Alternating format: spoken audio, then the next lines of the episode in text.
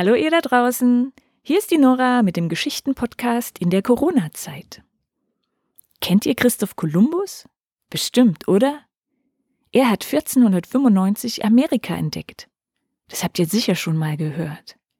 Was für eine aufregende Sache, ein neues Land zu entdecken.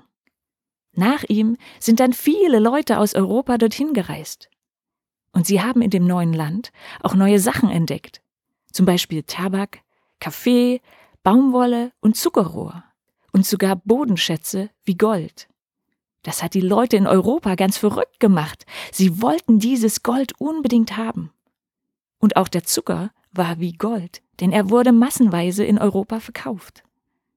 Um ihn anzubauen, brauchte man Arbeiter. Sklaven sind die besten Arbeiter, dachten die Leute. Die kosten fast nichts. Wir zwingen sie zu arbeiten und geben ihnen dafür einfach nur ein bisschen Essen. Und weil es in Europa verboten war, Christen zu Sklaven zu machen, haben sie sich die Sklaven aus Afrika geholt. Und das ging so. Die Schiffe sind in einem riesengroßen Dreieck gefahren. Den guten Kaffee, Zucker, Tabak, die Baumwolle und das Gold brachte man nach Europa, um es dort zu verkaufen und zum Beispiel gegen Waffen oder einfachen Schmuck einzutauschen. Die Waffen und der Schmuck waren in Afrika begehrt. Genauso wie Kaffee und Zucker, von denen man ein bisschen in schlechterer Qualität aufgehoben hatte.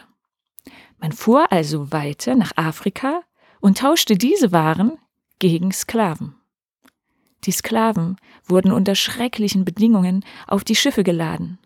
Die Schiffe waren so voll mit Menschen, dass sie sich kaum bewegen konnten. Dann begann die Reise nach Amerika, und viele der Sklaven starben schon unterwegs. Die, die in Amerika ankamen, wurden an die weißen Farmbesitzer verteilt und zur Arbeit gezwungen. Von ihren weißen Chefs wurden sie von Anfang an schlecht behandelt.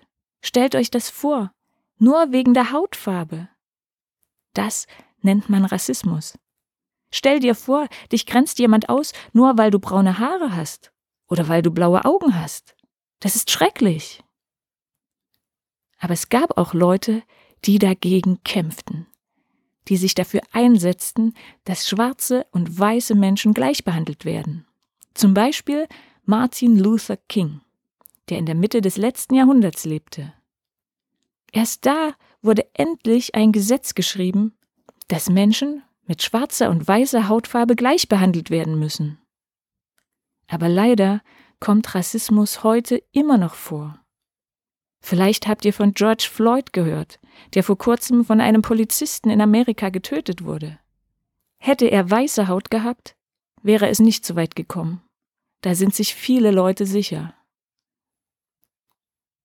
Wir müssen gegen diesen Rassismus kämpfen. Alle Menschen haben das Recht auf gleiche Behandlung.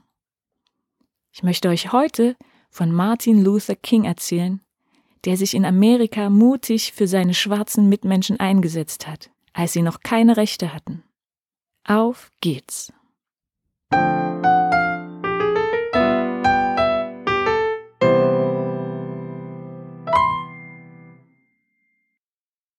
Aber warum, Mama, warum?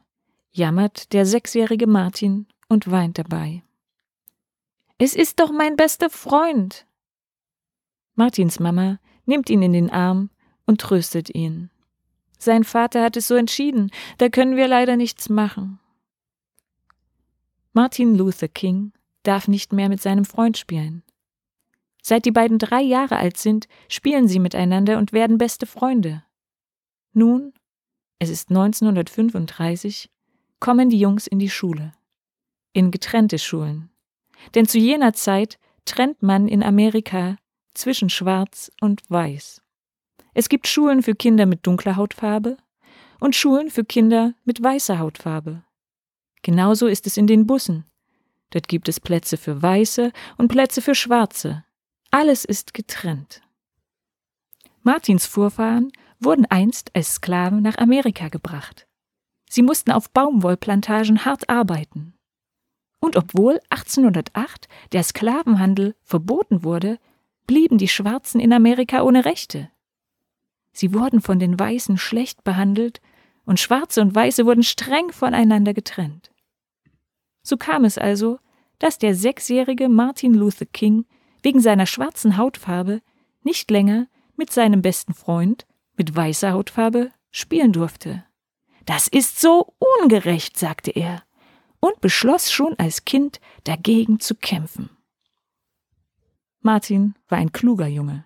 Er lernte so schnell, dass er zwei Schuljahre überspringen konnte, und mit einer Sondergenehmigung begann er schon mit 16 Jahren zu studieren. Im Studium lernte er viel über die sogenannte Rassentrennung, also wie es dazu gekommen war, dass Menschen nach ihrer Hautfarbe unterschieden wurden. Er lernte aber auch über Menschen, die sich gegen diese Ungerechtigkeit einsetzten. Mahatma Gandhi aus Indien zum Beispiel. Dort wurde genauso die indische Bevölkerung mit dunkler Hautfarbe von den weißen Besatzern aus England unterdrückt und schlecht behandelt. Das ist beeindruckend, denkt Martin, wie Mahatma Gandhi kämpft, ohne Gewalt anzuwenden. Mit gewaltlosem Widerstand. Wie hat er das nur gemacht? Und er las zum Beispiel über die Sitzstreiks, zu denen Gandhi aufgerufen hatte. Statt in den Fabriken zu arbeiten, in denen die Leute schlecht behandelt und schlecht bezahlt wurden, gingen sie einfach nur hin und setzten sich. Damit zeigten sie, wir machen diese Ausbeutung nicht länger mit. Das war ein Kampf, bei dem niemand angegriffen und niemand verletzt wurde. Aber am Ende haben sie gesiegt und bewirkt, dass die Inder wieder frei waren und nicht länger von den englischen Besatzern unterdrückt wurden. Martin Luther King begann ähnliche Aktionen zu organisieren, um für die Rechte der Schwarzen in Nordamerika zu kämpfen. Zum Beispiel setzten sich schwarze Studenten einfach in ein Restaurant, das eigentlich nur Weiße betreten durften. Und sie blieben sitzen. Sie wollten dadurch auf die Ungerechtigkeit aufmerksam machen. Oft nahm die Polizei Martin und die anderen Demonstranten fest und sie wurden für eine Zeit ins Gefängnis gesperrt. Es gab sogar Leute, die Martin aus dem Weg schaffen wollten. Sie fanden es gut, dass sie schwarze Arbeiter hatten, für die sie nicht viel bezahlen mussten. Sie wollten darauf nicht verzichten. Und so kam es, dass eines Nachts eine Bombe an Martin Luthers Haus explodierte. Das Haus brannte zur Hälfte nieder. Doch Gott sei Dank wurde er und seine Familie nicht verletzt. Schließlich erreichte er und alle, die mit ihm demonstrierten, die offizielle Aufhebung der Rassentrennung 1954. Theoretisch durften ab jetzt endlich schwarze und weiße Kinder auf die gleiche Schule gehen. Doch dieser Wechsel war gar nicht so leicht, denn nicht alle Weißen fanden das gut. Viele schwarze Kinder wurden auf ihrem Weg zur Schule so sehr beschimpft, dass sie von der Polizei beschützt werden mussten. Also kämpfte Martin Luther King weiter. Er hielt Reden, er besuchte verschiedene Orte, und überall predigte er, dass alle Menschen gleich und wertvoll sind. Seine bekannteste Rede hält er am 28. August 1963 in der Hauptstadt Washington, D.C. Mehr als 200.000 Menschen sind dorthin gekommen.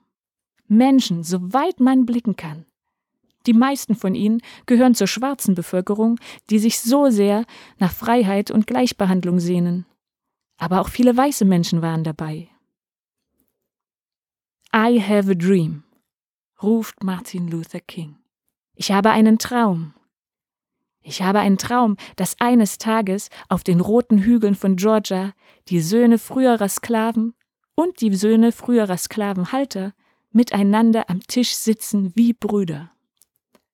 Ich habe einen Traum, dass meine vier kleinen Kinder eines Tages in einer Nation leben werden, in der man sie nicht nach ihrer Hautfarbe, sondern nach ihrem Charakter beurteilen wird. Ich habe einen Traum, dass eines Tages in Alabama kleine schwarze Jungen und Mädchen mit kleinen weißen Jungen und Mädchen spielen wie Geschwister. Als Folge dieser großen Rede wurde 1964 endlich ein Gesetz beschlossen, das die Rassentrennung verbot. The Civil Rights Act. Endlich durften Weiße und Schwarze in Restaurants, Kinos, Hotels, Sportstadien und Bussen sitzen, wo sie wollten, auch gemischt. Aber es gibt trotzdem noch so viele Ungerechtigkeiten. sagte Martin Luther King.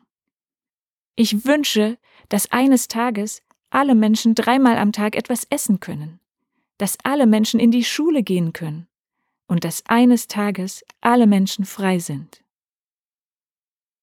Er setzte sich ein gegen Kriege und für die Bekämpfung von Armut. Leider musste Martin Luther King seinen Kampf für das Gute mit seinem Leben bezahlen. Als er 39 Jahre alt war, wurde er von einem weißen Mann erschossen. Aber andere machten weiter. Und es hat sich vieles verbessert für die schwarze Bevölkerung in Nordamerika. Aber noch nicht genug. Immer noch sind mehr Schwarze arm als Weiße. Und immer noch werden Schwarze zum Beispiel von Polizisten schlechter behandelt als Weiße. Auch bei uns gibt es solche Ungerechtigkeiten gegen Leute, die aus anderen Ländern zu uns gekommen sind. Lasst uns den Traum von Martin Luther King weiterträumen. Lasst uns davon träumen, dass wir eines Tages in einer Welt leben, in der alle Menschen gleich behandelt werden. Und lasst uns damit anfangen, Menschen nicht zu verurteilen, nur weil sie anders sind als wir selbst.